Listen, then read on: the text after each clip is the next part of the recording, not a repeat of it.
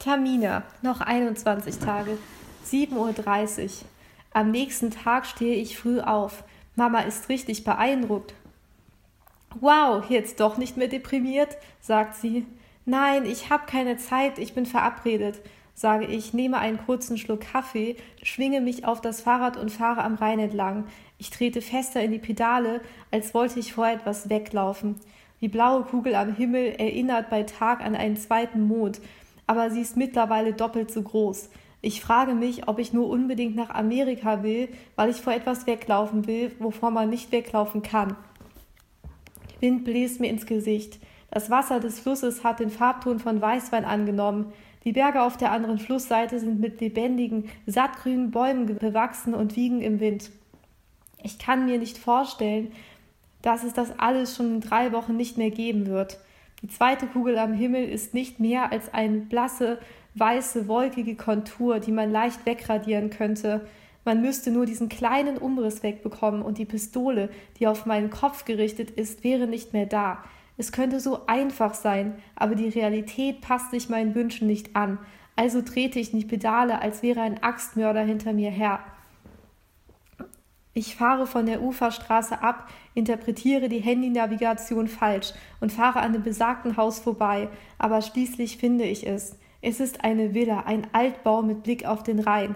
Aber ich kann nicht bis zu der Eingangstür vordringen, weil der Vorhof mit einem Gitter versperrt ist. Davor steht schon eine Gruppe von etwa zehn Mädchen in meinem Alter. Die meisten sind geschminkt und tragen Sommerkleider. Ich habe mir heute Morgen nur die Haare gebürstet.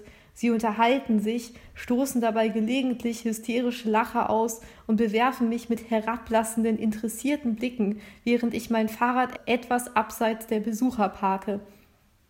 Muss man hier warten? frage ich ein anderes Mädchen, das in der Schlange am weitesten hinten steht. Ja, aber es dauert ewig. Sie nehmen sich für jede Bewerberin eine halbe Stunde.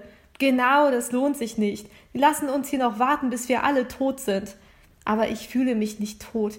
Ich fühle mich wie an einem Morgen, an den man aufbricht, um ein neues Leben zu beginnen, wie eine Entdeckerin auf einer fernen Insel, und es macht mir nichts aus, dass ich mir die Beine wund stehen muss.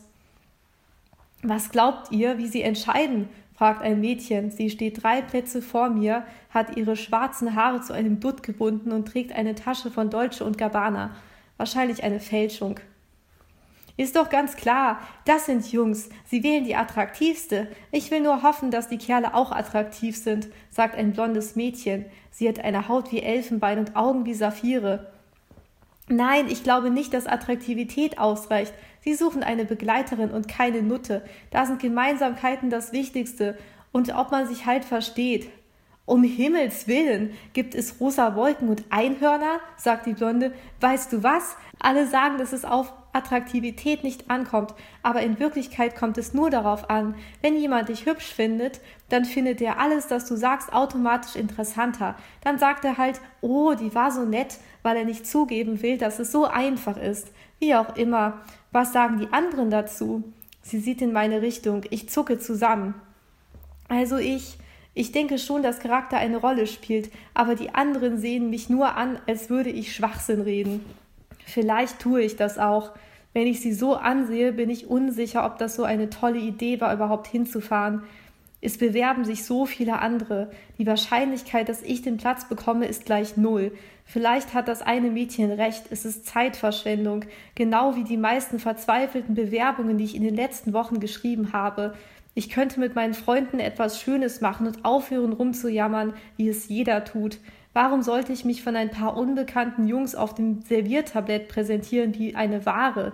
Warum muss ich mir das antun? Tamina? Jemand tippt mich von hinten an. Die Schlange vor mir hat sich aufgelöst und durch eine Sprechanlage dröhnt mein Name. Eine kleine Metalltür an der Seite öffnet sich. Meine Beine fühlen sich doch weich an. Ich bin bei weitem nicht die hübscheste, und dass ich von allen den sympathischsten Eindruck mache, ist auch unwahrscheinlich. Eine Frau mittleren Alters öffnet mir die Tür. Sie hat viele Falten im Gesicht, lächelt freundlich, aber unpersönlich. Hallo, du musst Tamina sein. Ich bin Birgit, Jakobs und Nikolas Mutter, sagt sie. Komm doch rein, wir freuen uns, dich kennenzulernen. Mit meinen dreckigen Straßenschuhen trete ich auf glänzenden Parkettboden. Ich trete den Dreck an der Fußmatte ab, weiß aber, dass das wenig bringen wird. Du kannst die Schuhe gerne ausziehen und da drüben ablegen, sagt Birgit. Ich tue wie geheißen, als mir plötzlich auffällt, dass ich versehentlich zwei verschiedenfarbene Socken angezogen habe, einen pinken und einen braunen. Hoffentlich guckt niemand so genau auf meine Füße. Birgit hängt meine Jacke, Birgit hängt meine Jacke in den Garderobenraum ab und führt mich durch einen Gang an Bad und Küche vorbei ins Wohnzimmer. Sofa und Sessel sind samt überzogen und wirken teuer. Ein Glastisch aus dunklem Holz steht in der Mitte. Die Platte weist keine Beschädigungen auf. An der Decke hängt ein Kronleuchter. Die Jungen sitzen nebeneinander auf dem Sofa. Sie tragen Anzüge und zu viel Gel in den Haaren, sehen gut, aber spießig aus, wie die Prinzen der Royal Family von Großbritannien. Mit übereinandergeschlagenen Beinen und aufgestützten Ellenbogen wirken sie, als hätte ihre Mutter sie gegen ihren Willen dort platziert. Sie sehen mich schweigend an, als wäre ich der Fernseher und wäre gekommen, um sie zu unterhalten. Das sind Nikolaus und Jakob, sagt Birgit.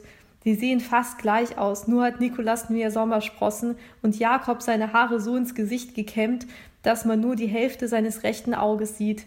Sie suchen nette Begleiterin für ihre Abschlussreise für die Schule. Schule, da hat sie wohl etwas falsch verstanden. Sag's doch gleich, wir waren zu blöd, um Freundinnen zu finden, sagt Nikolaus. Außerdem haben wir Geld zu verprassen, nur deswegen veranstalten wir so ein albernes Theater. Er meint es nicht so, sagt die Mutter an mich gerichtet. Er schämt sich ein bisschen vor dir. Weißt du, er hatte noch nicht so viele Freundinnen. Mama, sagt Nikolas und er, und er teilt mir mit einer schlaffen Armbewegung das Wort. Also gut, wie heißt du, was machst du? Er klingt nicht so, als würde ihn das interessieren. Also, ich heiße Tamina und ich gehe noch zur Schule, also ich ging zur Schule. Keine Ahnung. Spannend, sagt Nikolas.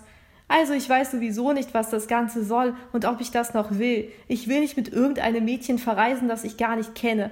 Eigentlich wollte ich gar nicht verreisen. Eigentlich. Okay, er wollte also nicht. Und mir ist es einfach nur unangenehm. Das scheint es diesen Jungs auch zu sein. Ich will gerade gehen, als mich die Mutter zurückhält. Nikolas, wir hatten darüber geredet. Benimm dich, sagt die Mutter energisch.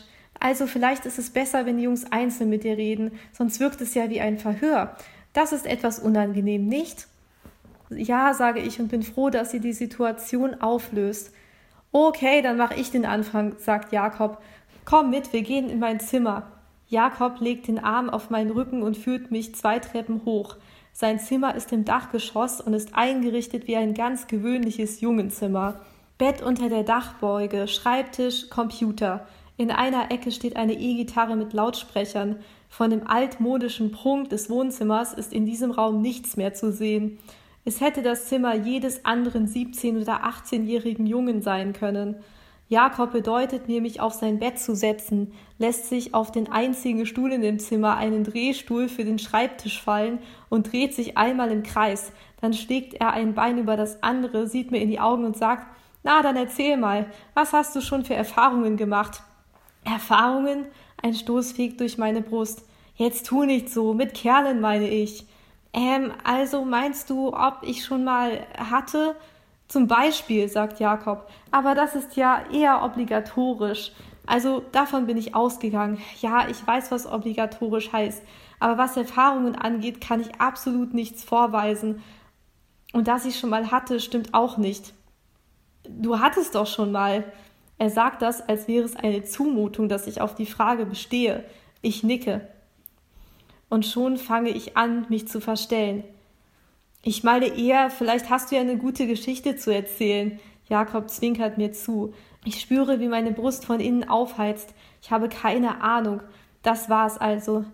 Also, ich weiß gar nicht, was du meinst, und ich glaube, mir fällt gerade auch nichts ein. Jetzt hab dich mal nicht so. War jetzt keine so große Überraschung, dass ich mich gerade für sowas interessiere. Also, willst du jetzt mit oder nicht?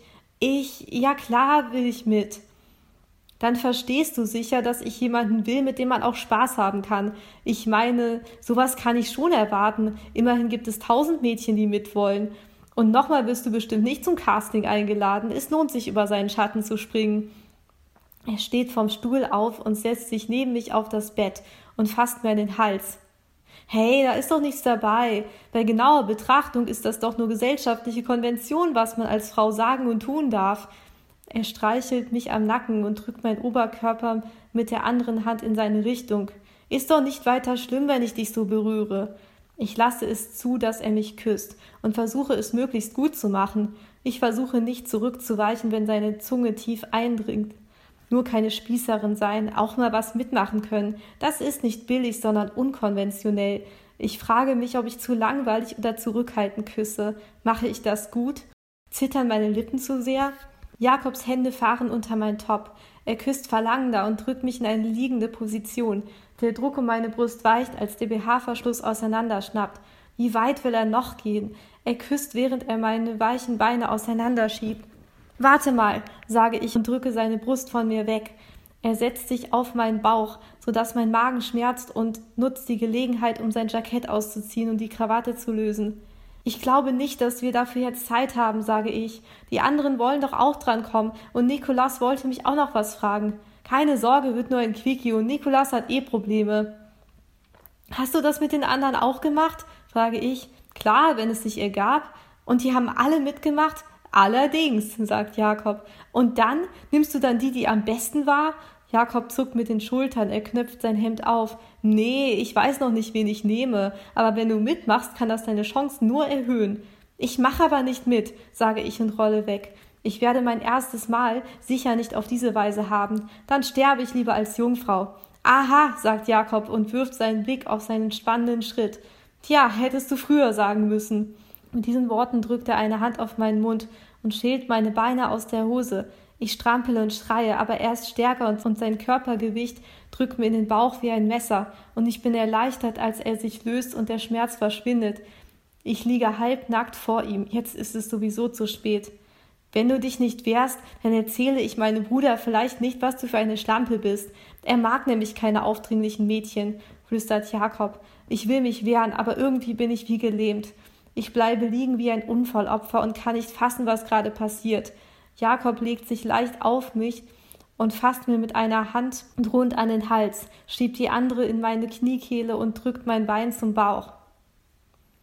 Jakob, Jakob, kann ich jetzt? Auf einmal steht Nikolas in der Tür. Nein, wir sind beschäftigt, sieht man doch, sagt Jakob. Das sind wir nicht, ich wollte nicht. Verdammt, lass sie los, sagt er, und er lässt endlich von mir ab, so dass ich mich anziehen kann. Es ist mir so peinlich. Bist du so verzweifelt? Musst du das an ihr auslassen? Ihr geht es doch auch nicht besser. Ja, toll, aber sie ist auch arm. Als wäre das ein Grund, warum ich mehr aushalten muss.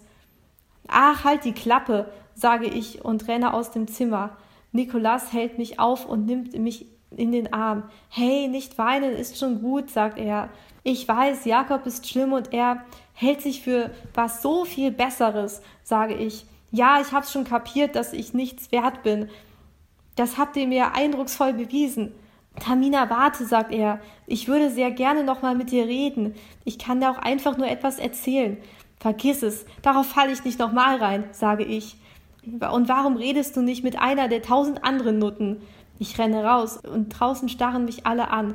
Es ist mir verdammt egal. Ich will einfach nur noch weg.